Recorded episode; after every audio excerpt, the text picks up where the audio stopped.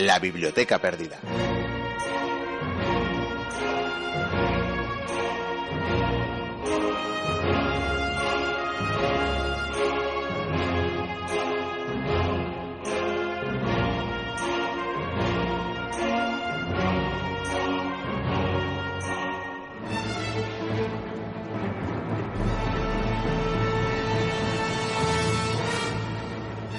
Dentro de varios siglos, los personajes de estos tiempos modernos que pasen a la historia serán fácilmente recordados por la considerable cantidad de contenido audiovisual que se preservará de ellos.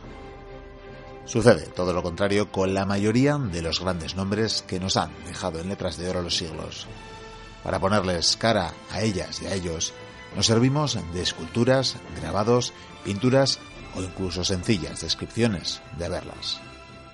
Es por ello que a día de hoy el séptimo arte es el que con peor o mejor fortuna graba en nuestras retinas las efigies de tantos y tantos personajes históricos. Así las cosas, cuesta mucho pensar en personajes históricos como por ejemplo Cleopatra Filopator sin recordar a Elizabeth Taylor, cuesta imaginar al tracio espartaco sin evocar a Kirk Douglas y cuesta mucho pensar en el escocés William Wallace sin que nos venga a la cabeza la imagen de Mel Gibson. Pero hoy queremos recordar un caso en particular, el de Lawrence de Arabia. A pesar de existir fotografías del personaje histórico en vida, es totalmente inevitable no pensar en aquella gran interpretación del actor irlandés Peter O'Toole, en la famosa película homónima que el año pasado cumplía 50 años. Lo cierto es que este 15 de diciembre del año 2013, apenas un año después de que decidiera acabar con su carrera y con la espina de no haber ganado un Oscar más allá del honorífico que le concedieron en el año 2003 por el total de su carrera, Peter O'Toole ha fallecido. Y estamos convencidos de que para muchos, además de un gran actor, ha sido el propio Thomas Edward Lawrence el que ha vuelto a dejar este mundo. Descansen ambos en paz y sirva de homenaje a su memoria este programa. Bienvenidas, bienvenidos a la Biblioteca Perdida.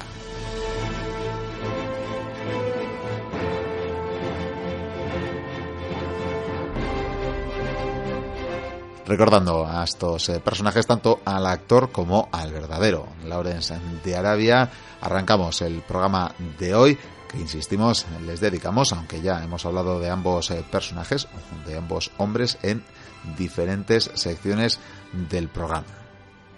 En cualquier caso, aquí estamos una semana más dispuestos a haceros pasar un buen rato hablando de historia, de esto que nos apasiona. Y esperamos, por tanto, que disfrutéis de la próxima hora de radio. Radio que os llega, entre otras plataformas, a través de, las ondas libres de las emisoras que tienen a bien hacernos un hueco en su dial, a las que estamos, como siempre, agradecidas y que por ello os mentamos, aunque sea rápidamente, ya sabéis que en nuestra página web www.labiblioteca.info podéis encontrar el horario de emisión de cada una de ellas, así como un enlace a sus respectivas páginas web. A día de hoy son Artegale Radio, Cuac FM, Alavedi Ratia en sus diferentes emisiones, Onda Polígono, Radio Antorba, Radio Bronca, Radio Chaboló, Radio Iris 7, Radio Chena, Radio Mutant y Radio Ujo. No añadiré más, así que os saludo cordialmente de parte de las personas que hacen posible este programa semana tras semana, de estos tres mosqueteros llamados Javier Senderos, Vikendi Curía y un servidor, Miquel Carrabeñana. También, por supuesto, saludaros de parte de colaboradoras y colaboradores eh, como Batirche Goicuría, Noemi Maza o Borja Velasco. Encantados de estar aquí una semana más.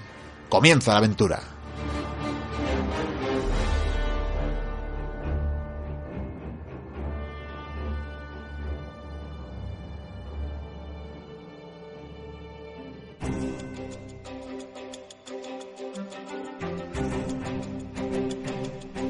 Ya con el sumario del día, con los contenidos que nos acompañarán en la próxima hora de radio. Puede parecer cuantitativamente escaso, pero os aseguramos que cualitativamente os dejará, esperamos que así sea, más que satisfechos, más que satisfechas. Tendremos un monográfico sobre la vida y aventuras de dos grandes exploradores el desconocido marino griego Piteas, que hace más de 2.300 años viajó muchísimo más allá del que por aquel entonces parecía el único mar, el Mediterráneo. Rodeó la península ibérica y llegó hasta las Islas Británicas en busca, en principio, de estaño para comerciar, pero su sed de conocimiento también le llevó mucho más allá. Veremos quién fue. Más conocido es James Cook, marinero y cartógrafo inglés del siglo XVIII, que reflejó en las cartas como nadie las islas y las costas del Pacífico.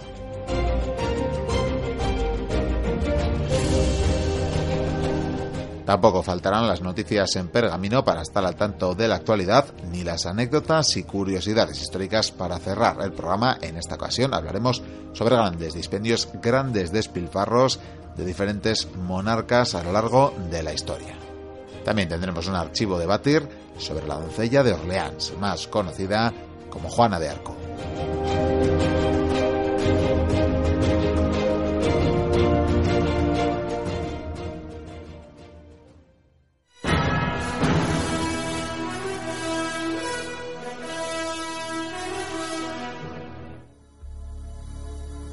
Los archivos de Batir.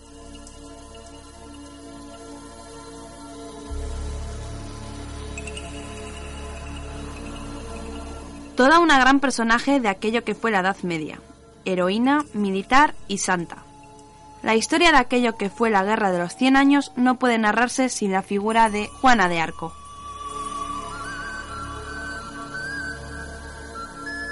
Nació el 6 de enero de 1412 en el pequeño pueblo llamado Don Remy.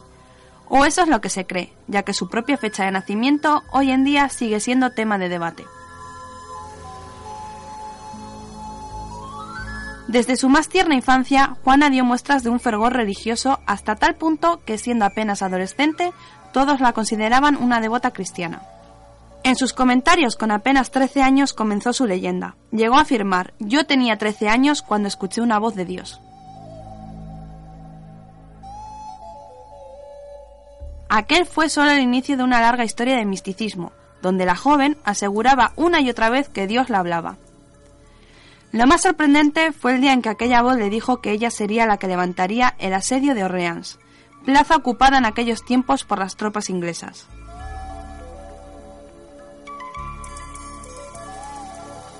Aquello fue el detonante de la futura gran historia de la heroína gala. Las voces fueron indicándole en todo momento aquello que tenía que hacer. Cruzando territorio enemigo, la campesina llegó al palacio donde se encontraba el delfín de Francia. La leyenda nos cuenta cómo el delfín decidió desacreditar la imagen de Juana haciéndose pasar por un cortesano más, mientras que uno de sus hombres de confianza se hacía pasar por el delfín. Sobra decir que nuestra protagonista superó aquella prueba a la primera. Juana relató a todos cómo Dios le indicaba que el delfín debía prestarle tropas con el fin de echar a los ingleses de la plaza de Orleans.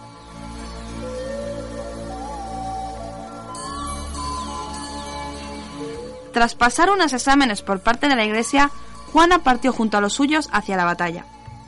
Para sorpresa de todos, Juana logró una sonora victoria sobre las tropas inglesas. La fama de nuestra protagonista comienza a expandirse no solo por las fronteras de Francia, Inglaterra comenzaba a preocuparse, pues el fervor religioso de la joven alentaba a las tropas francesas a combatir hasta el final.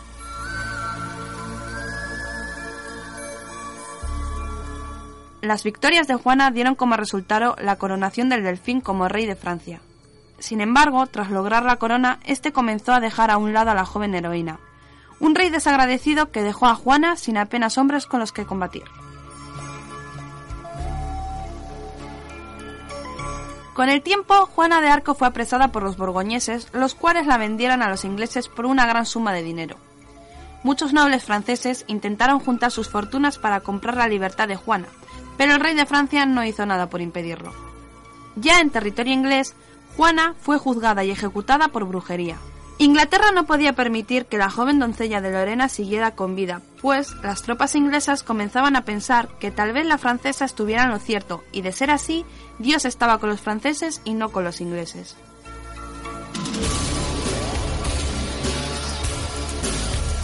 El 30 de mayo de 1431 murió en la hoguera Juana de Arco, bruja para unos, heroína para otros y santa para la mayoría. La Iglesia la elevó con el tiempo a la categoría de santa, reconociendo como verdad las historias de Juana y sus voces.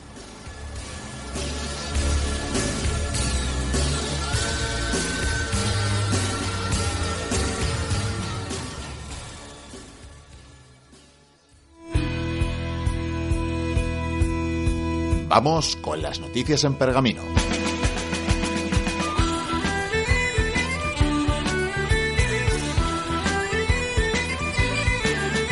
Comenzamos hablando de una de las víctimas de la crisis, la arqueología, que sufre la menor inversión en décadas. Y es que en solo cuatro años, en el Estado español se han perdido el 42% de las empresas del sector de la arqueología y se ha reducido un 66% el personal de las que han sobrevivido. La consecuencia más visible es que en el año 2013 quedan menos de un millar de personas dedicadas a la actividad arqueológica en el sector privado. Esto, sumado a los recortes presupuestarios, también han reducido de forma sustancial la actividad en el sector público.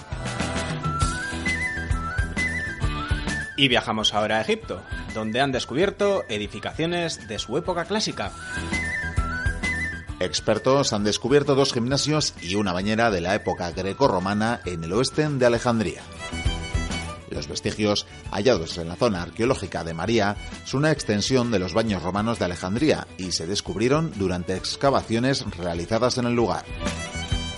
La primera sala tiene una extensión de 4 metros de ancho por 8 de largo y la segunda de 4 metros por 10 de largo. Y ambas están construidas con bloques de piedra caliza. Las paredes de la bañera están recubiertas de azulejos grises y el suelo es de baldosas de piedra caliza revestidas de mármol impermeable. Viajamos a Guatemala para conocer el primer mural al fresco de época maya hallado en este país.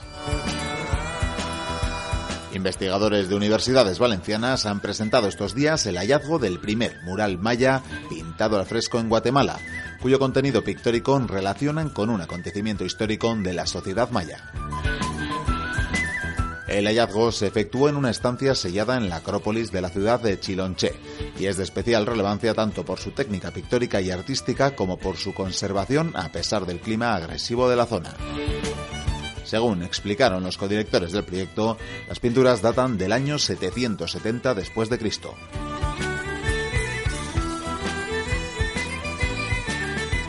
Un gran salto ahora a Oriente Medio, donde, atención, han descubierto restos del primer banquete funerario de la prehistoria. Una excavación en las cuevas de Monte Carmelo, cerca de Haifa, ha desvelado una opípara comida cerca de una tumba que, según los arqueólogos, se trata del primer banquete funerario descubierto hasta ahora de la edad prehistórica. Las cuevas que salpican el monte servían como refugio a una tribu de docenas de miembros al final de la era glacial, hace 13.000 años. Los arqueólogos llevan excavando en este monte desde el año 2003 y desde entonces han desenterrado 29 esqueletos de niños y adultos pertenecientes a los natufienses, una cultura prehistórica que se extendió por todo Oriente Medio hace más de 15.000 años. Volvemos a Egipto, pero esta vez bajo sus aguas, para hablar de una ciudad eh, sepultada por el Mediterráneo. Se trata de Heracleón, una ciudad tragada por el mar que ha permanecido bajo el agua por más de 1500 años. Las ruinas fueron encontradas a 30 pies de profundidad en el Mediterráneo en la bahía de Aboukir, cerca de Alejandría. Esta ciudad era un centro internacional de comercio y posiblemente un centro religioso y un puerto de entrada para el comercio entre el Mediterráneo y el Nilo. Hasta ahora se han desenterrado más de 64 navíos y 700 anclas. Se han recuperado también monedas, pesos de Atenas y tabletas gigantes con inscripciones en griego y egipcio. Y terminamos con ciencia, con el descubrimiento de columnas de agua en la luna de Júpiter. Nuevas observaciones desde el telescopio espacial Hubble han mostrado chorros de vapor de agua fluyendo desde el polo sur de Europa, una luna de Júpiter cubierta de hielo que se cree tendría un océano subterráneo. Si se confirma, el descubrimiento podría constatar las afirmaciones de científicos acerca de si la Luna tiene las condiciones indicadas para albergar vida. Hace ahora un año que los investigadores que utilizan Hubble descubrieron estas columnas de vapor de agua en la región polar sur de Europa.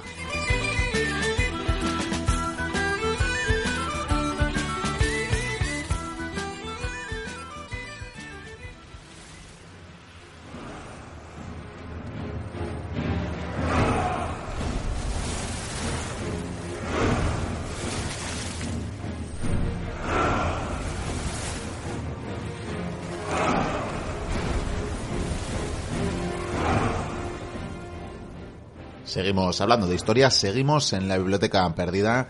Y llega el tiempo de adentrarnos en mares profundos para afrontar el monográfico de hoy y para ello hemos eh, trasladado nuestra mesa a un trireme en medio de no sé qué mares. Eh, caballeros, Vicente Guicuría, Javier Senderos, por favor, me explican dónde... mover un trireme entre dos? Sí, porque Miquel podía animar un poco, ¿eh? no, a mí se me da mejor el tambor este para que... Es verdad. Para orquestaros. acompaña el ritmo, acompaña. Sí, Lo que pasa es que va muy rápido. Sí, que se quiere llegar a algún sitio. Siempre he sido más de galeras, pero evidentemente llevando el ritmo es mucho más divertido. Eh, ¿A dónde decís que vamos? Pues, pues, hemos cruzado las columnas de Hércules. Sí, hace, uff, meses. 60 días o días. No sé, yo he perdido la noción del tiempo. Estamos buscando la Atlántida. Y hemos dicho, pues, claro, Atlántida, Atlántico, y hemos cruzado las columnas de Hércules, hemos, por aquí, hemos pasado por Cádiz, por Tartesos. Sí, sí, hemos dejado ahí. Hemos tirado para adelante, y una gente muy maja, por cierto. sí, bueno, nos han querido cobrar peaje por pasar, es normal, es normal, el estrecho es suyo. Sí, claro. Bien, creo que la culpa es de Javi, que le regaló un libro de Platón a Vikendi, y mm, claro, una cosa lleva a la otra. Y me ha convencido, me debe estar. ¿Y dónde? Pues en el Atlántico, así que vamos, aquí estamos. robamos un trireme y tira. Ah, no, era, no era prestado. Eh, no, no, no. Ah, por, eso se lo tomaron así en el puerto. Mm. sí, sí. bueno, caballeros, pues vamos a ordenar esto ya que mm. tenemos que hacer un monográfico y que estando aquí no tenemos muchas opciones. Eh, ¿Qué os parece si hablamos de exploradores? Que es básicamente lo que estamos haciendo aquí, aunque creo que nuestro final será peor mm, que el de aquellos de los que vamos a hablar. Además es la cuarta entrega de exploradores, creo. Uf, yo no sé cuántos. ¿Y los que quedan? Eh, bueno, será algún día me volveré a rescatar las antiguas tertulias de los exploradores porque estuvieron muy bien y sí, yo creo que llega el momento de, ya que estamos remando, se deja descansar un poco, Javi. Ay, sí, gracias, ya, ya tiro yo del remo. Gracias. Pon el motor. Ah, no, que no tiene. No, no, no, el motor soy yo. Nada, Vikendi, mientras yo hablo te agradezco que tires de este remo también. Quizás te puedes ayudar con los pies. Sí. muy bien, muy bien. Lo tiene, tiene el ritmo. Cuéntanos de quién nos vas a hablar. Bueno, pues de un griego. Por eso vamos en trireme. Por eso hemos salido de Masalia, de Marsella, esa actual Marsella. Porque de allí es el protagonista que os traigo para esta tertulia de viajeros, exploradores y quiero hablaros de Piteas, o Piteas. La verdad que nunca he pronunciado bien el griego, ni lo voy a hacer en esta ocasión. Piteas que mejor. Pero llamadle como queráis. El caso es que este señor, Pit, Pit, Pit, fue en el siglo IV al fin del mundo, incluso más allá.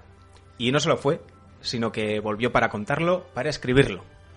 como, Marco Piteas. Como Odiseo, ¿eh? Sí, sí, en cierto modo es un viaje épico porque, porque sabemos que allá por el siglo IV Estuvo en las Islas Británicas, es decir, se atrevió a, atravesar esas columnas de Hércules, ese, ese, mundo desconocido que era el Atlántico, y, llegar a, esas, mm, pues prácticamente desconocidas en el Mediterráneo, mm, o sea, más allá del fin del mundo, de ese círculo, de ese ombligo del mundo que era el Mediterráneo para los mediterráneos, entre ellos este griego de esa, de esa colonia que era en su día Marsella de los griegos, ¿verdad? En el sur de Francia. Bueno, pues llegó a las Islas Británicas, incluso puede que llegase a, surcar mares árticos, no hay certezas en estas cosas, y que incluso pudiese haber visitado Noruega o Dinamarca. Una pregunta, ¿con un trireme? Bueno, incluso hay quien plantea esto, ah. pero lo vamos a descartar por lo asombroso. Y, bueno, no sé si inviable, que no lo sé, pero no, es probable que se valiese de incluso navegantes y de barcos de estas regiones, de estas zonas que visitó. Pero vamos por el principio. Este hombre nace en esta colonia de Marsella. El caso es que Piteas eh, registró, escribió su viaje, incluso los datos que iba recopilando en todo este periplo, y, lo convirtió en una obra que, que, tituló El océano o el mar, según la traducción, y que lamentablemente hemos perdido. Así que hay muchas cosas que no podemos constatar de primera mano, tal y como él las escribió. pero sí que es verdad que se convirtió en un bestseller, claro, imaginaros. hablaba de regiones, lugares y pueblos eh, incógnitos eh, para, ese mundo mediterráneo. Entonces, bien unos porque eh, apoyaban toda esa documentación que había generado y otros porque lo criticaban. Eh, la verdad es que la obra tuvo mucha repercusión. No pasó desapercibida, vaya. Me imagino que, se, nada. me imagino que se quemó en la Biblioteca de Alejandría. Pues entre otras cosas, os diré que, por ejemplo, quien, entre quienes los defendieron estuvo uno de los jefes de la Biblioteca de Alejandría, era Tóstenes. Hombre, nuestro amigo Eratóstenes, también bibliotecario, por cierto, como todos nosotros. Eh, el historiador Timeo también lo menciona para bien, o, el astrónomo Diocarco, o, bueno, varios, ¿no? Eh, luego entre sus detractores, que incluso lo criticaban y se burlaban de él, pero lo mencionaban, están eh, Polibio o Estrabón, ¿no? estos grandes hombres, que en cierto modo lo critican porque la versión que daba del mundo y la geografía no encajaba con sus parámetros, no porque pudiesen rebatir los argumentos que, como veremos, otros sabios de la antigüedad pudieron confirmar. Y de hecho esto es un poco lo que certifica que el viaje, al menos gran parte de este viaje y el periplo y haber visitado las Islas Británicas, es algo certero, es algo que Piteas hizo. Seguro que era más verosímil que las historias de, o algunas de las historias de Heródoto. Oye, sí, indudablemente, lo dicho, deja varios datos, ¿no? Y os, planteáis qué, movió a este hombre a, salir de su Marsella natal y la curiosidad seguro. Aventura. Pues sí, indudablemente sí, al menos para llegar hasta donde llegó. Pero sí que en un principio también había un interés comercial. Eh, ¿Qué buscaba? Pues algo importante en aquel periodo que era el estaño. Mm, el estaño para, para, fabricar el bronce era imprescindible, entonces había una gran dependencia del estaño, del estaño que sí sabemos con certeza que, que llegaba al Mediterráneo y llegaba de una zona muy concreta de las Islas Británicas, de Cornualles, ese sur de Inglaterra, al sureste, ¿verdad? Al suroeste, perdón. Sí, el apéndice. En ese, apéndice de la isla británica más cercano al continente, ¿verdad? Pues eh, eh, precisamente buscando estas redes comerciales y, como buen mercader eh, partió a buscar y hablar con los comerciantes de primera mano, ¿no? Quitarse intermediarios, que se dice. Y esto lo movió. Esto y también noticias y, y otras materiales que llegaban a su Marsella natal como el ámbar, ¿no? Y que sabía que venían del norte. Él dijo, vale, si yo quiero aquí montarme en el dólar o la moneda de la época, lo que tengo que hacer es ir hacia el norte y hablar allí con los productores, ¿no? Quitar intermediarios. Partió con esa idea y aquí se plantean dos posibilidades eh, por donde fue hacia, hacia el norte. Eh, atravesó las columnas de Hércules, precisamente siguiendo una de las rutas que sabemos del estaño, que, controlaban los gaditanos, eh, estos fenicios que se habían asentado en el sur de la península, que, también los tartesos habían... Me cuesta creer que un trireme pueda cruzar las costas gallegas, cántabras o las de Vizcaya. Es probable. Lo, que sí sabemos es que había un tráfico de estaño a través del Atlántico, eh, que no serían triremes, harían otro tipo de barcos o, sí, sí, con navegación de cabotaje, es decir, cercana a la costa, pero el caso es que había ese tráfico es probable que no lo hiciese así, porque los gaditanos eran muy celosos de controlar ese tráfico y también saber y guardar el secreto de dónde procedía y no habrían dejado pasar, desde luego, un trirreme eh, en esa dirección eh, a su territorio por su, en cierto modo, peaje que era ese estrecho de Gibraltar, ¿no? Entonces, lo más probable es que este hombre siguiese las rutas que sabemos llegaban a Marsella y que llegaban por interior, por tierra y probablemente partiría hacia el norte, siguiendo el cauce de los grandes ríos, por, por donde luego construirían sus calzadas eh, los romanos, y remontando varios de estos ríos, llegase sí a la costa atlántica de Francia. Atravesaría la Galia, quiere decir esto, probablemente pues siguiendo un poco la ruta de los mercaderes que llegaban hasta Marsella por dentro de tierra, ¿no? Y ahí sí llegase al Atlántico. Y una vez conocido el Atlántico, probablemente tras haber pasado por Mont Saint-Michel, este magnífico lugar todavía a día de hoy, pero que sabemos que en aquel periodo fue lugar y centro de comercio de precisamente el estaño, eso que es lo que rastreaba este hombre, y a partir de ahí siguió, siguió, dijo, vale, aquí llegan mercaderes de estaño, pero todavía no es aquí donde se produce, quiero saber dónde se produce, y no le quedó más que eh, seguir yendo al norte.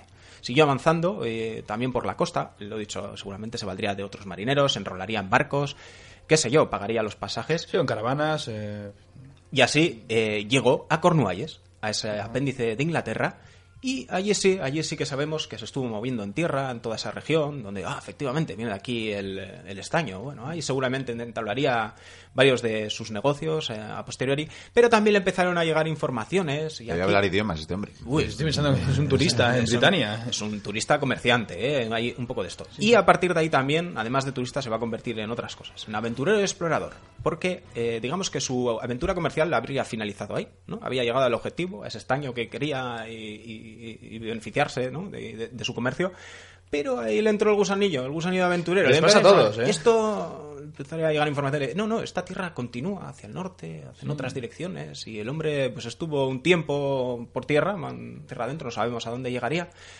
y optó en un momento dado por seguir hacia el norte. Seguir hacia el norte. en el norte hay un país donde hay gente con faldas. Eso es.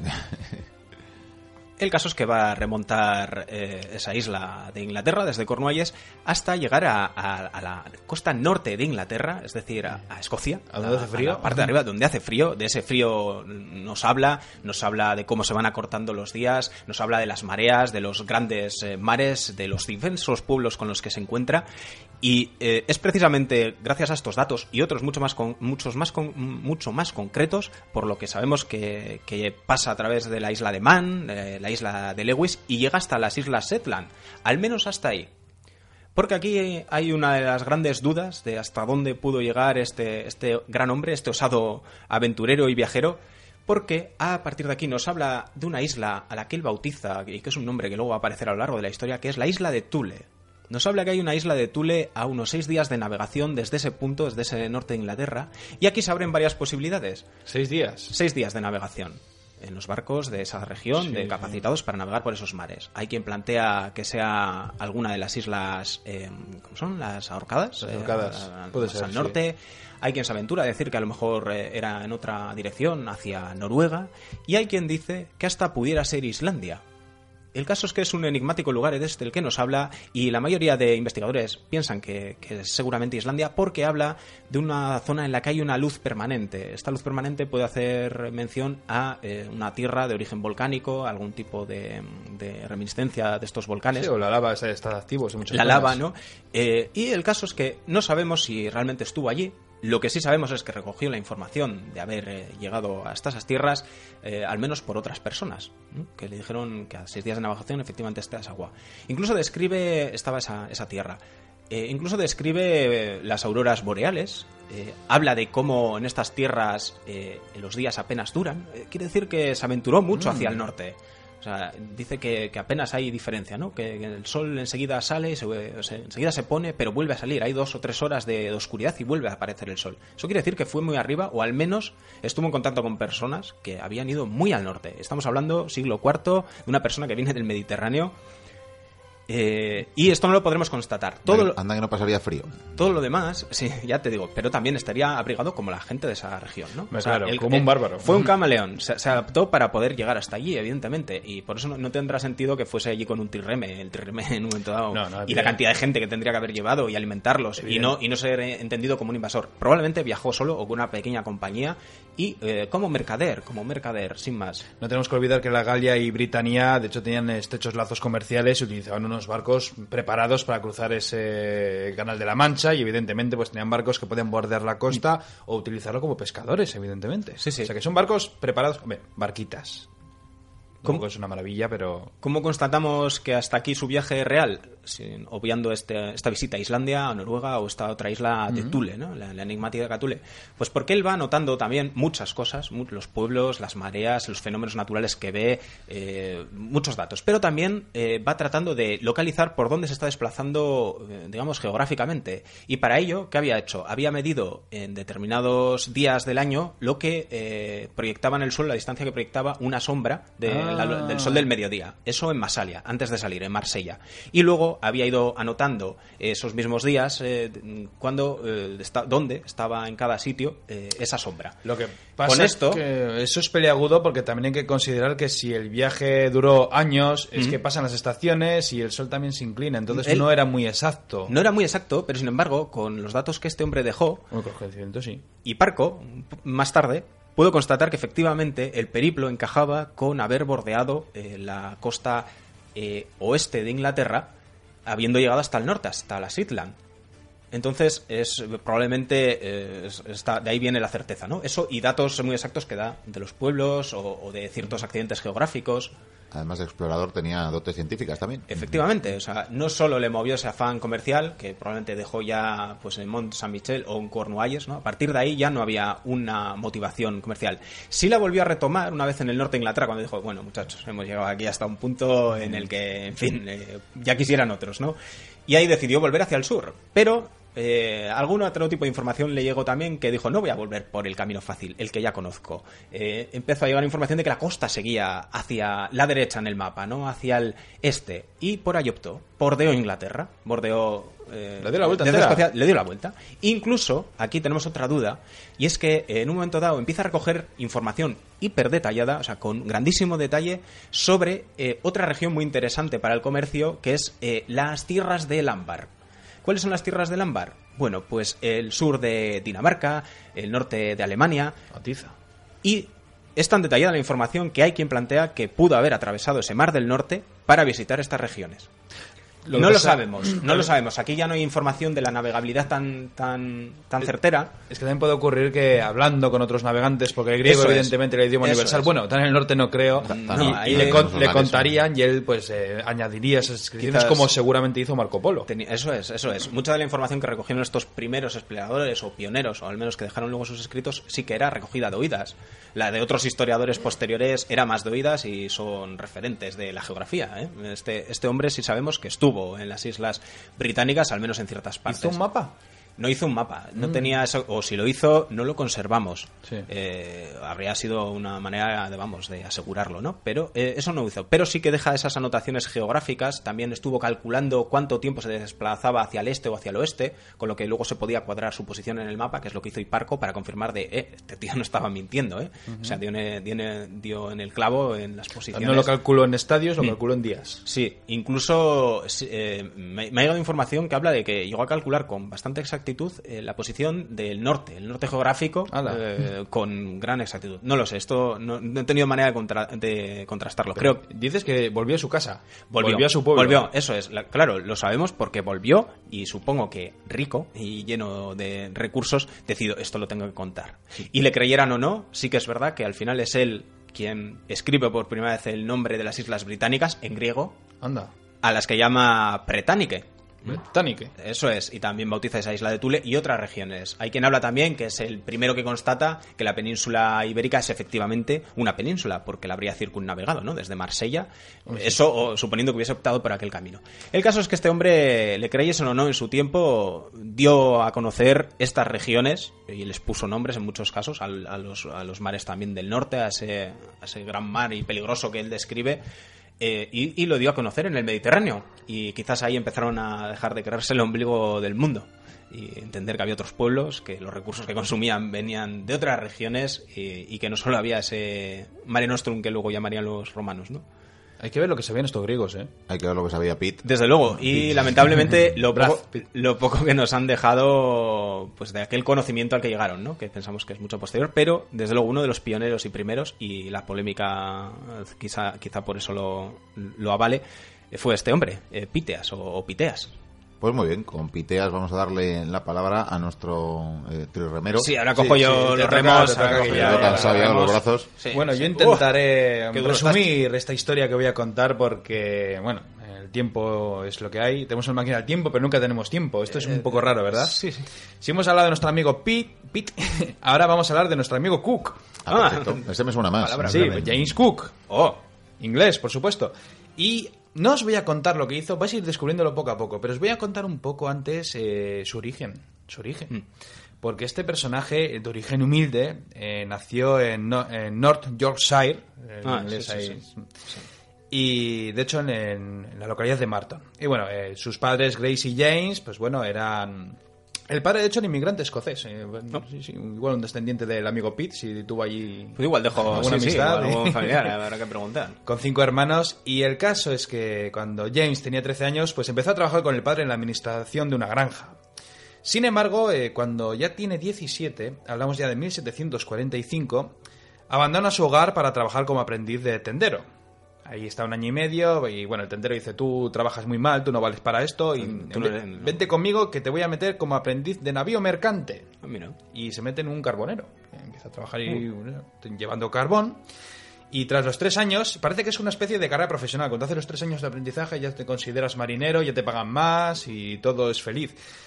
Sin embargo, eh, es ahí cuando, tras estos tres años, pues comienza a trabajar en barcos comerciales y empieza a trabajar por el mar Báltico. Y bueno, pues va, va subiendo de escalafón, eh, de rango, y llega un momento con 27 en que ya es comandante de Bergantín. Además, el Friendship, un nombre... Ah, es un sí, bonito muy nombre bonito. para un barco. Sin embargo, llega un momento en que se ofrece como voluntario en la Royal Navy. Porque además en ese mismo año es cuando comenzó la Guerra de los Siete Años. De la con- marina mercante a la marina de guerra. Sí, ayudó al principio como voluntario y Mm. trabajó en el ejército, eh, bueno, como marinero con experiencia, los llamaban los Abel Seaman, o algo así, o Able Seaman.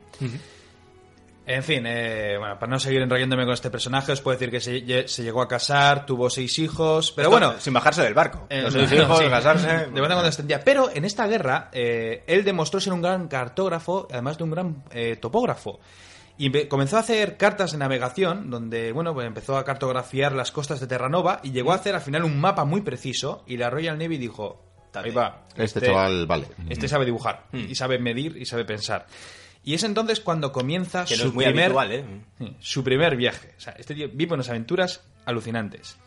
Su primer viaje, eh, bueno, comenzó en 1768, sin embargo en el 66 fue cuando hablaron con él, porque fue la Royal Society, la que la de Londres, la que Ya le estaba, dijo, ¿eh? sí, sí, ya estaba. Eh, le quiso contratar. Dijo, te queremos contratar, queremos que hagas un viaje al Pacífico para estudiar y documentar el tránsito de Venus sobre el Sol. Como dices. Sí, como lo oyes. El caso es que se prepara una expedición durante dos años y zarpa al final en el HMB Endeavour. El Endeavour, Endeavour, ¿no? Endeavour, Sí. Rodea el Cabo de Hornos. Desde Inglaterra que se ya- dice rápido y fácil, ¿eh? Bueno, en esa época, a ver, eh, lo pasaban ya muchos mercantes y barcos, sin embargo, eh, sigue siendo muy peligroso. También se seguían hundiendo, sí. De hecho, creo que hoy en día sigue siendo peligroso. Por Sí. eso está el estrecho de Panamá. Rodea ese Cabo de Hornos y viaja por el Pacífico hasta llegar a Tahití. no sabía nada. No, ya se pega un viaje larguito.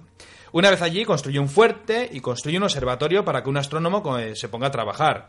Y el objetivo de, de todo esto era calcular la distancia que había entre Venus y el Sol. Sabían que por esas fechas podían verlo y si conseguían calcular esa distancia podrían calcular en el futuro las distancias de los otros planetas restantes basándose en sus órbitas. O sea que Desde era luego. una investigación muy importante. Qué importantes son las estrellas eh, Sí. para la navegación, como lo fueron Y en que inicio. serían los primeros que podrían calcular la distancia de los planetas. Eh, Pero vamos más allá. Es Porque probable los- que, que Piteas eh, también se moviese, o, o sus navegantes, eh, aquellos con los que se enroló, también utilizasen las estrellas de, de referencia. Sobre todo si tira al norte la polar, por tira al norte. El caso es que, bueno, los resultados no es que fueran muy concluyentes, pero él aprovecha que está allí y dice a Cook, "Mm, voy a buscar en el Pacífico Sur la Terra Australis.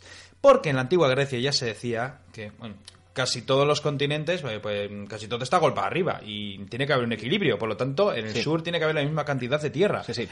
Demostró que había tierra al norte y, Y- va a demostrar que, en el sur. que había en el sur. Lo que pasa es que en el sur se esperaban mucho más. Y pues tiene que haber un equilibrio. Y es entonces cuando decide, vamos a buscar esa tierra australis, voy a ser el Se- primero. seguidme, conozco el camino en la nada. Pues llega a Nueva Zelanda. Ah, mira, Sí, sí, pues, está eh, dando ya la vuelta al mundo. No, no es fácil en el gran océano encontrarte No. con una isla, ¿eh? Un Es el segundo europeo en llegar. Ah, el loro. Y el tío lo que hace es se pone a cartografiar toda la costa y descubrió el estrecho de Cook. Sí. Anda, si lleva mi nombre. Y la comarca también, pero bueno, sí. esta es otra historia. Este estrecho, sin más, es el estrecho que separa la isla de- del sur y del norte. Ajá. No, no tiene más, pero bueno, lo descubrió porque el anterior no lo, no lo vio y, oye, un punto para él. Pero es que sigue esta primera aventura, porque parte al este para viajar a la actual Tasmania, pero los vientos parece ser que le hacen la puñeta por el camino y lo fuerzan a viajar más al norte. Y pues nada, resulta que descubre la costa sudeste de Australia. Ajá. Es el primero que descubre la costa sudeste de Australia. Y la pisa. Eh, la, mm, la pisa más adelante porque continúan al norte bordeando la costa Ah, eh, para a ver no, es perder- esto, a ver qué para es no perderse porque ese charco es muy grande, claro. Mm. Y llega un momento en que Cook pues eh, él cartografía todo, el tío Dice, lo para. qué buena cárcel podría ser esto. Sí, Y sí, empieza sí, a pensar. está ya- y pisa, pisa tierra, eh, hablan incluso con los autóctonos, se llevan guay. eh, Sí, también. Esto- hablaban en griego también, supongo. Eh, pues, porque- ándate. El caso es que hacen algunas expedi- expediciones científicas, la flora, la fauna. Me imagino que se encontrarían con el demonio, con el tigre de Tasmania y dirían, probable, vámonos de aquí. que hagan un par de ellos. Sí, no, es Para la reina, o sea, ¿eh? Le- le hemos traído un regalo. Es que era un bicho odioso. Tú podías ver a uno de esos tigres de Tasmania a dos kilómetros que si te ve y te huele va por ti y te va a destrozar. Claro, la merienda. Hombre, no llegaba mucha gente, tú lo has dicho. Entonces, que llegaba, pues un, Por cierto, par de caricias ya se llevaba. Quieren clonar a ese bicho. eh, me parece muy bonito lo de la naturaleza, pero vamos, o sea, es lo más agresivo que te puedes encontrar en el mundo. Bueno, menos que el hombre. Eso es verdad. Seguimos. Continúa al norte, sigue, sigue trazando mapas, el tío no para de dibujar. ¿Cuánta tinta llevaría? Y bo, no te puedes imaginar, porque llega un momento más que el barco fue dañado al cruzar la gran barrera de coral. Digo, que sí, que pasa. Esto es lo de siempre. Que sí, que no. Que libra, que yo que creo libra. que no. No libra. Tira, se tira. tira siete semanas eh, reparando el barco Joder, y, avería. y siguen. eh, cruzan el estrecho de Torres entre Australia y Papúa Nueva Guinea. Al loro. Viajó a Batavia, la, la capital de las Indias Orientales de los holandeses que tenían ahí la zona. Me sonaba y a modelo de frigorífico. Tienen que hacer más reparaciones y oh, una cosa, él se dio cuenta, en mi tripulación no enferma. No chan. hay Después de semejante cantidad de tiempo en Les dijo, os, os voy a meter cítricos todos los días. Y est- aquí se demostró claramente que, Sí, es verdad. que Cuando- funcionaba. Cuando hablamos del escorbuto, no sé si mencionamos a Cook, Pero- pero, estos primeros viajes de gran largueza y de gente sobre todo que estaba atenta a lo que pasaba en sus barcos permitieron. Pero es que encima, el problema es que yo no sé estos holandeses cómo tienen la capital, pero vamos, había mucha malaria y casi toda la tripulación enfermó de malaria y de disentería. eso dónde me Eh, en Batavia, en la capital Ah, de las Indias Orientales. ¿qué, qué va a pasar? Y cuando regresa a Inglaterra, él lo que hace es pues todos sus diarios pues los publica y lo transforman en un héroe para la comunidad científica y Bueno, todo el mundo está muy contento. Sí, bueno y Inglaterra sabe construir héroes Y le dicen, De manera- ¿nos ha gustado? Y la Royal Society le llama y dice, vas a hacer otro viaje. ¿Cuál es tu misión? Buscar la Tierra Australis, hombre, ya que Ah, lo has sí, sí, intentado, ya vamos a ello. Y en este caso va con el HMS, bueno, HMS, el HMS Resolution, eh, esta es con un compañero, el HMS Adventure. Ah, ese está Adventure, puesto, eh, ¿sí? mi, mi inglés no... sí bueno todos los entendemos Bueno, la, biblioteca Eh, English School. sí. ¿eh? El caso es que circunnavegó el mundo a muy alta latitud sur, llegando a cruzar el círculo polar antártico. mira uno que iba para el Ártico y el otro que iba para el Antártico Pero hay problemas, eh, niebla, mucha niebla. Mm. Y resulta que el barco amigo, el que le acompañaba, pues mm, se pierde y se va a Nueva Zelanda. Y Cook dice, a mí me da igual, yo sigo a lo mío, yo quiero encontrar esa tierra tan Tengo una extraña. Decía, Sí. lo- los- las naranjas las llevo yo, no hay Sí. problema. Y tira a explorar la Antártida. Ah, muy bien y casi lo descubre. O sea, si lo hubiera descubierto habría sido ya un hito. pero quizás los hielos no se lo permitieron Eh, lo- la rozó, estuvo muy, muy cerca. si, Lo no, que- si lo hubiese rozado se había quedado allí porque Sí, sí, como saque también. eso es El caso es que tiene, Oye, que, tiene que desistir. Esto me recuerda que Piteas, por cierto, también habla de grandes bloques de hielo en el mar que le hacen. Pete lo sabe todo, ¿eh? No, pero estaba en el otro lado del mundo. Sí. Es justo. Además, Es curioso que estas historias coincidan. Eh, En este caso, eh, no lo consigue descubrir porque tiene que desistir porque se tiene que reabastecer. Ah. Evidentemente, ya son muchos meses. Y bueno, esta expedición, eh, bueno, exploraron nuevos territorios, se siguió cartografiando y un logro que tuvo esta expedición fue que utilizaron por primera vez el cronómetro K1. Era un cronómetro que facilitaba Antes que el la medición de la longitud de una forma más precisa. Ah, vale. Se demostró y dijo, oye, esto funciona. Ah, probando aparatajes, sí, sí. sí. Luego lo utilizaron todos y, y a su regreso pues ya la ascendieron a capitán. Podemos pensar que este último viaje fue un fracaso. Yo creo que no fue del todo un fracaso, porque evidentemente se siguen haciendo avances y la sociedad de, de Londres, de Inglaterra, pues mm, pensó lo mismo que yo y dijo, se, se nos ocurre una idea, ¿qué? Haz un tercer viaje. ¿Y qué tengo que descubrir? Lo mismo. Y dice, investiga, tío, porque tú, tú, Tú sabes, vales, tú ¿eh? eres bueno, tú vales. Yo es que él se había ob- obsesionado, eran Sí. los otros. Aparte, Y no me extrañaría que él también de todas maneras eh, se ofreciera, o sea, dijera, venga, que yo creo que está cerca, porque esta gente es pesada, es como Colón, que por esto iba dando la tabarra a todo el mundo. Que no les gustaba estar en tierra. Sí, mira, luego os debería contar una canción. es una historia larga. En fin, Uy, hay poco tiempo. comienza el tercer viaje y evidentemente viaja otra vez al Pacífico, da la vuelta al mundo otra vez. Pero Y- no encuentra, no encuentra. Y llega a la bahía de Kealakekua. Y Eh, decís, ¿dónde está esa bahía? puede en. Hawái. eh. Ah, vale, eso explica el nombre. Hawái. Hmm. Y allí aparecen 10.000 hawaianos eh, saludando, florecitas, me imagino como suelen hacer ahora, o es un invento moderno, no estoy seguro. Y les hacen una fiesta en, en honor de su dios, eh, su dios Lono. Mm. Y al parecer ellos creyeron que Cook era ese dios, eh, lo cual les vino muy bien porque durante unas Claro. semanitas estuvieron viviendo a cuerpo de rey Claro, en esa isla. luego ya se dieron eh, cuenta de estos cabrones. no, lo va- se van a dar cuenta después. El caso es que pasan tres semanas y tienen que partir, evidentemente Cook. Hombre, por los hombres se habrían quedado Sí, seguramente. que el- no, no todos se querrían ir. Cook decide que hay que salir y nada, parten las naves, pero un huracán. Mm. Aparece un huracán por el horizonte, les hace la puñeta, los palos se van a, Sí, sí, quedaría- a una mejor vida y les obliga a regresar a Hawái con unos daños terribles y se van a tirar una buena temporada Sí, reparando... diciendo, Uy, qué disgusto más grande.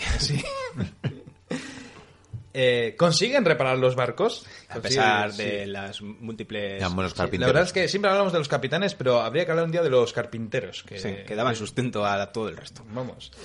El caso es que decide viajar al este para cartografiar la costa oeste de América del Norte. Y vamos, no sé cuánto tiempo estuvo, pero cartografió desde California hasta el estrecho de Bering. Y cuando estuvo en el estrecho dijo, vamos a intentar atravesarlo. Y no pudo, lo intentó varias veces, el tío estuvo ahí... a dijo el carpintero, no me queda y- madera. no, está, y- está jodido sí, esto, nada, no, no había manera. eh, igual. Es que el, el clima también es que es una zona terrible. Sí, querían volver a Hawái. Y que volvieron a Hawái. ya sabía yo. Yo creo venir. que los hombres le decían, eh, Oye, Cook, que me he dejado... eh, aquí hace frío. Deja el gas abierto.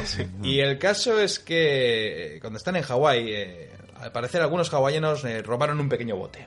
A ver, esto era muy normal. eh, le pasaba a casi todas las expediciones que cuando paraban en unas islas para pertrecharse con todo lo que necesitaban, generalmente provisiones de comida, pues solían sufrir pequeños robos. Intercambios. Sí, de hecho, Ah, el Cano y Magallanes, por ejemplo, en la isla de los ladrones, imagínate dónde viene el nombre. Le hicieron un saqueo bastante serio.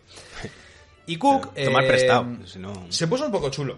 Se pongo un poco chulo y lo que Incluso solían hacer. puede que lo usase hasta de excusa. ¿o qué?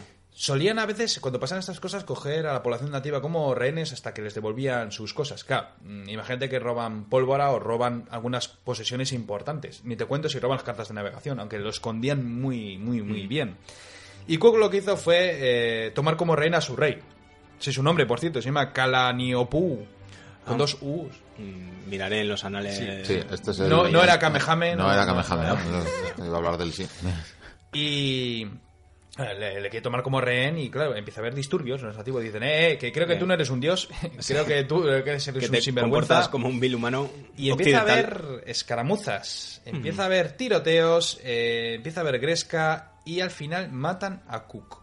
¿Cómo le matan? Pues fue apuñalado y golpeado hasta la muerte por una turba cabreada que estaban ya muy enfadados y dicen, encima aquí secuestraron a nuestro rey.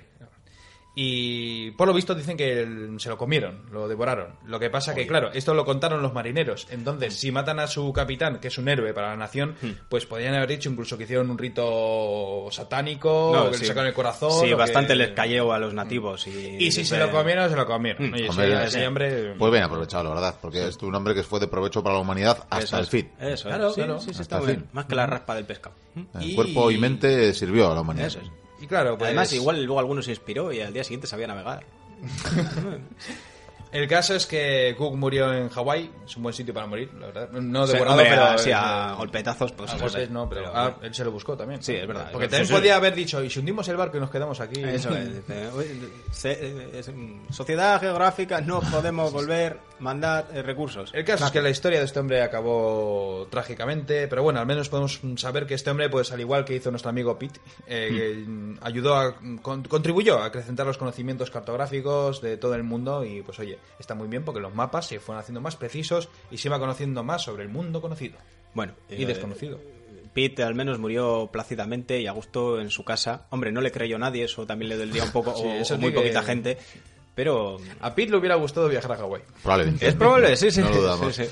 Bueno, caballeros, pues se nos acaba el tiempo. Hemos aprendido mucho. Hemos aprendido de dos grandes exploradores, de Pitias o Piteas o Pit para los amigos. Sí, Eh, ya, ya Pete Cook. Sí, y también hemos hablado de- de Cook, de ese sabrosísimo eh, explorador y que tanto, que tanto legaron. Estábamos navegando, como decimos, y, y avistamos, avistamos tierra, la verdad. Por lo menos veo una, lo que parece una isla grande. ¡Tierra! ¡Tierra! Pues sí, sí, efectivamente. Gaviota. Sí, Co- sí. Como nos, bien nos anuncia La Javi. Atlántida, seguro que es la Atlántida, Javi. Es muy probable. Sí. Muy paradisíaco, ¿eh? Sí, hay cocos. Pues vamos a acercarnos, si os parece, remar, remad Pero no, hacia la la orilla. Atlántida es que muy- muy paradisíaco me parece a mí todo Sí, esto. Ah, ¿eh? pero bueno, Sí, vamos a. y- Mira, ahí hay gente que podéis preguntar. Hay nativos. Sí, mira. Hay nativos maravillosos. Tanta gente hay, ¿eh? Sí, sí, están como haciendo una, Seguro una que, habla, fiesta. seguro que hablan griego, además. Y, y esto tú, Vikendi, lo controlas. Se- que no hay se- problema. seguro, hay, Sí, hay, hay- hay un gran Mira, caldero. ya, ya hacéis Y pie. lleva muy poca ropa, ¿eh? Ya hacéis pie, ¿Dónde así que por, por- por favor, podéis bajar que ya hacéis pie. Vamos, vamos. Ah, sí, sí, sí. sí. Yo me voy a quedar Sí. aquí pues por, por precaución. Vaya. Hola, mi, Hola. mi Javier. Este Vikendi. Uy, uy, uy. eh, creo que le han mordido ya la mano directamente a Javi. Creo- Oiga, oiga, ¿qué forma de saludar es esa? Uy, uy, uy. Bueno, vamos, vamos, vámonos, vámonos de Oye, Javi, he aquí. visto Walking Dead. Nada, Hola. nada. Les voy a dejar aquí. Me están echando sal.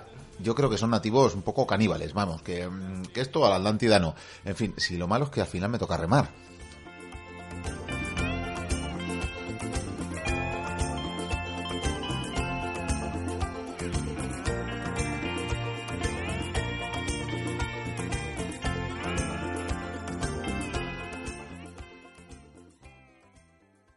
Afrontamos el final del programa, pero no nos queremos ir sin una sonrisa o sin algo de asombro por nuestra parte, y es que vamos a narrar algunas anécdotas y curiosidades históricas antes de marcharnos, recibo para ello al señor Javier Senderos, que se vuelve al estudio.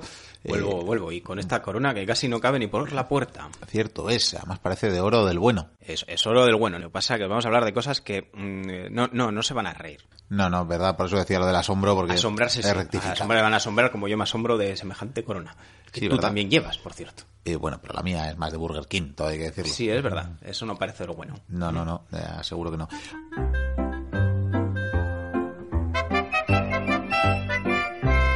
Bueno, eh, algunos oyentes eh, bien sabrán que estas últimas semanas se hablaba mucho de la lista Forbes, de las eh, fortunas más grandes del país y de cómo el eh, monarca Juan Carlos de Borbón no iba a estar en esta lista, pero no, porque sus riquezas eh, no den para competir con Emilio Botín y gente de semejante poderío económico, Sí, sí. digámoslo finamente así.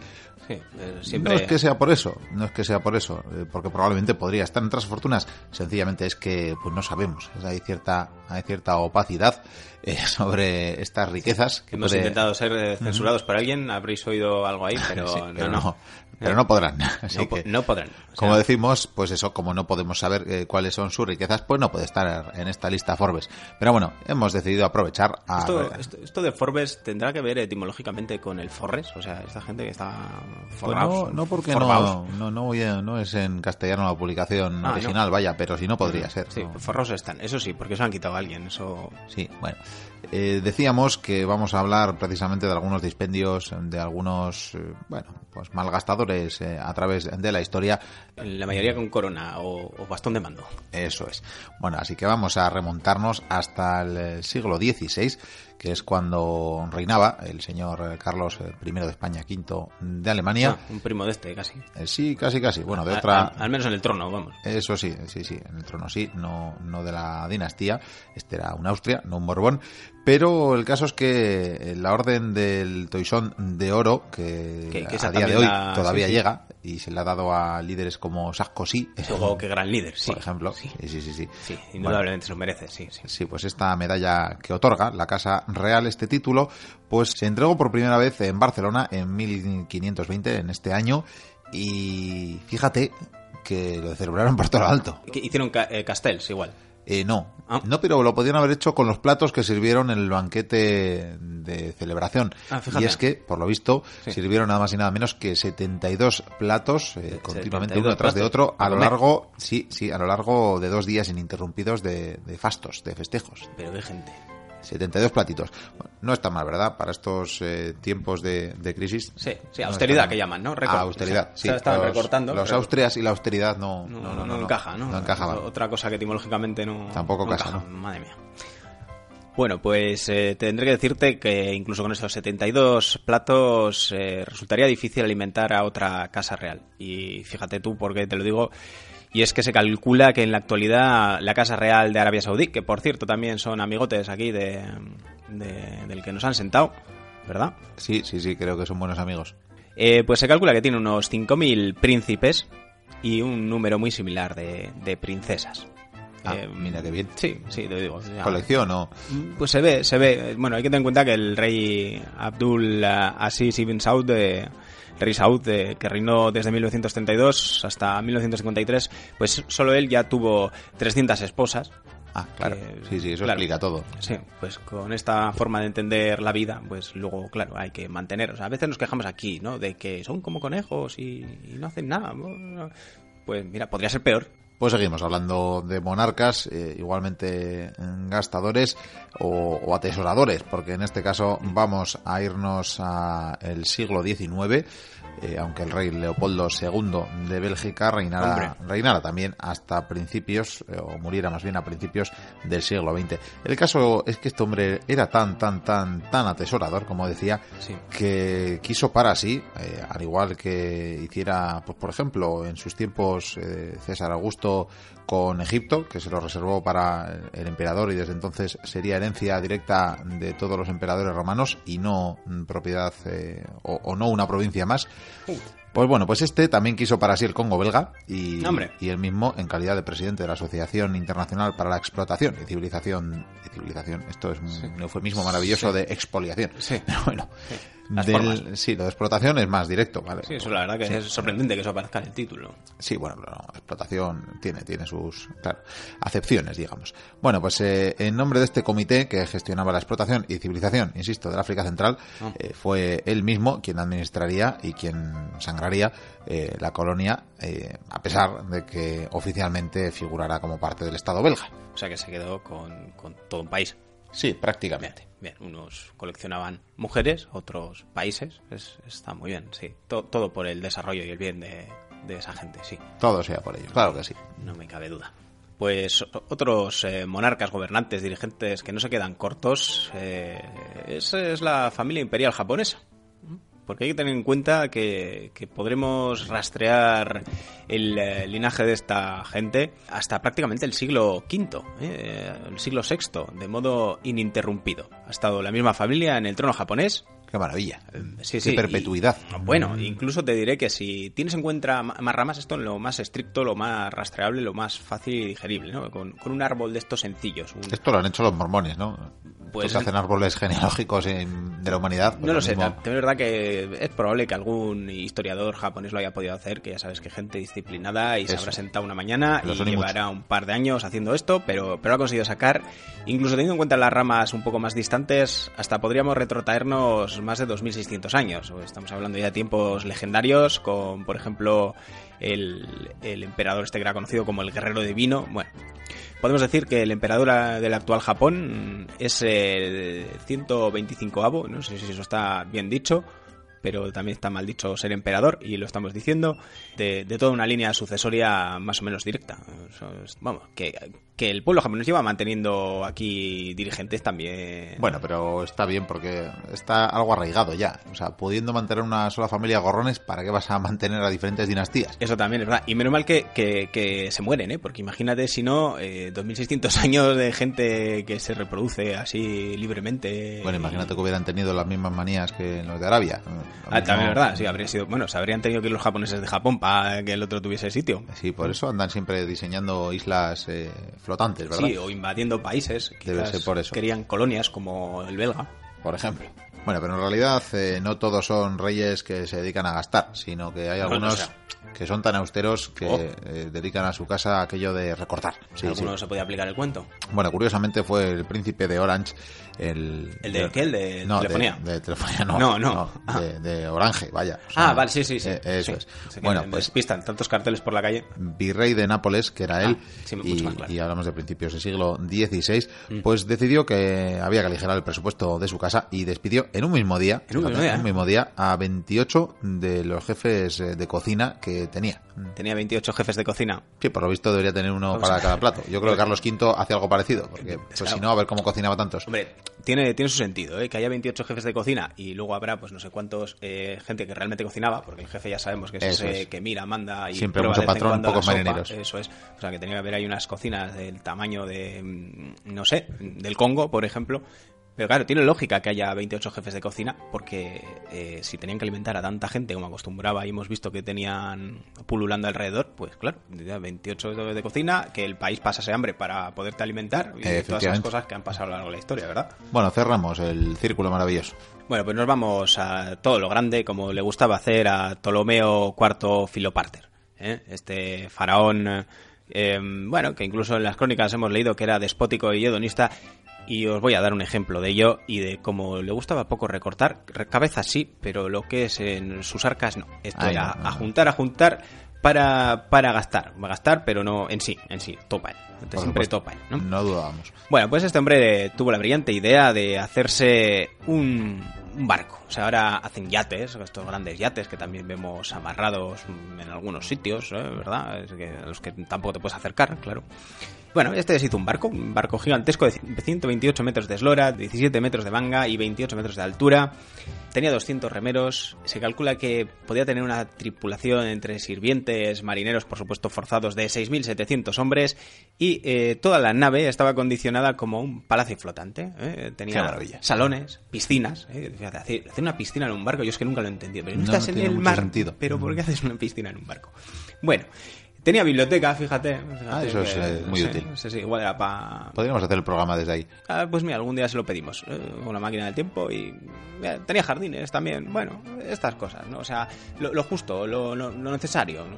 Qué maravilla. Pues muy bien, con estas eh, muestras de austeridad te voy a dejar las llaves de mi yate, por cierto, para que la semana que viene te des un paseíto. Ah, ah, tú tienes yate, claro. Llevas la corona de cartón para que no se note, pero luego tienes yate. Pues nada, disfrútalo. Pues yo voy a empeñar esto, porque ya no me llega para fin de mes. Despedimos el programa.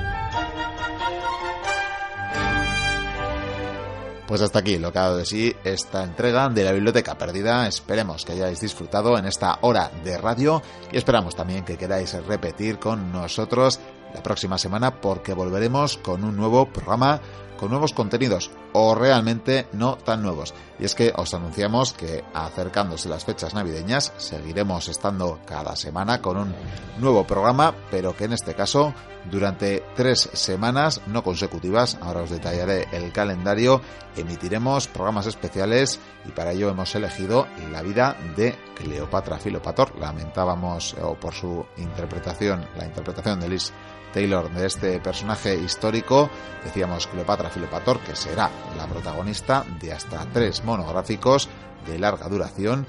Tendréis, por tanto, su vida y obra, o su vida y aventuras y desventuras desgranadas a lo largo de tres programas y serán los contenidos únicos o casi únicos de varios programas en las próximas semanas. El primero de ellos será el de la próxima semana. No obstante, antes de terminar el año, en el último programa del año, tendremos el especial navideño, todo un clásico de la biblioteca perdida que bien saben nuestros seguidores más veteranos, pero que para muchas y muchos oyentes, los que nos oyen a través de las radios libres que tienen a bien hacernos un hueco en sus ondas a día de hoy, será toda una novedad que esperemos que disfruten. Y es que en estos programas especiales de Navidad nos pasan cosas de lo más curioso, de lo más increíble, no os lo perdáis, eh, por tanto. Después, comenzado el año, los dos primeros programas seguirán con la trilogía sobre Cleopatra y por tanto será ya a mediados de enero cuando volvamos con contenidos eh, renovados y diferentes. Eso sí, os diremos que salvo la primera entrega del monográfico de Cleopatra dedicado a Cleopatra Filopator, el resto, los otros dos, son totalmente inéditos, jamás han sido emitidos y tampoco los hemos ofrecido en Internet. Es por tanto, como decimos, nuevo contenido para la biblioteca perdida, para disfrutar también de la biblioteca en esta época navideña. Queremos invitaros a hacernos llegar en este tiempo también, y es que las recopilaremos vuestros mensajes, vuestros saludos, vuestras propuestas para desarrollar diferentes temas en la biblioteca. Podéis hacerlas llegar por las vías habituales en nuestra página web www.labibliotecaperdida.info, también a través del formulario de participación de la misma. Podéis hacer en las redes sociales también, tanto en Twitter como en Facebook, escribiéndonos mensajes y lo podéis hacer también a través de la clásica forma del correo electrónico en la siguiente dirección info arroba la biblioteca. Por estas mismas vías nos podéis hacer llegar los gazapos, los errores que hayáis detectado en los diferentes audios, en las diferentes entregas o secciones de la biblioteca perdida, como ha hecho ya algún oyente, ya le hemos anunciado que será recompensado por ello, que tendrá un pequeño obsequio, tampoco esperemos que no tengan grandes expectativas, serán pequeños obsequios que le hagamos llegar a los y las oyentes que nos hagan llegar estos errores, que nos den cuenta de estos errores que hemos cometido Así que estáis a tiempo de tener ese obsequio que os comentaba, por tanto, hacérnoslo llegar y intentaremos que en ese programa especial podamos hacer mención a algunos de ellos, por lo menos, así que estáis a tiempo, como decimos, pero no demorarlo. Poco más que añadir, salvo que ha sido un verdadero placer teneros al otro lado de las ondas y que esperamos que repitáis semana que viene. Nos dejéis eh, conquistar por esta fiebre de consumo navideño a quienes celebren estas fiestas, por supuesto, y es que no olvidamos que este es un gran mundo con diferentes culturas, pensamientos, creencias y que no por tanto todo el mundo está imbuido con ese espíritu navideño que a pesar de todo en esta biblioteca, quizás aunque sea solo por tradición, desarrollaremos en ese programa especial que algo algo tendrá que ver con la Navidad, o por lo menos con algunos de sus protagonistas. Insistimos, no os lo perdáis. Mientras tanto, sed muy felices. Agur.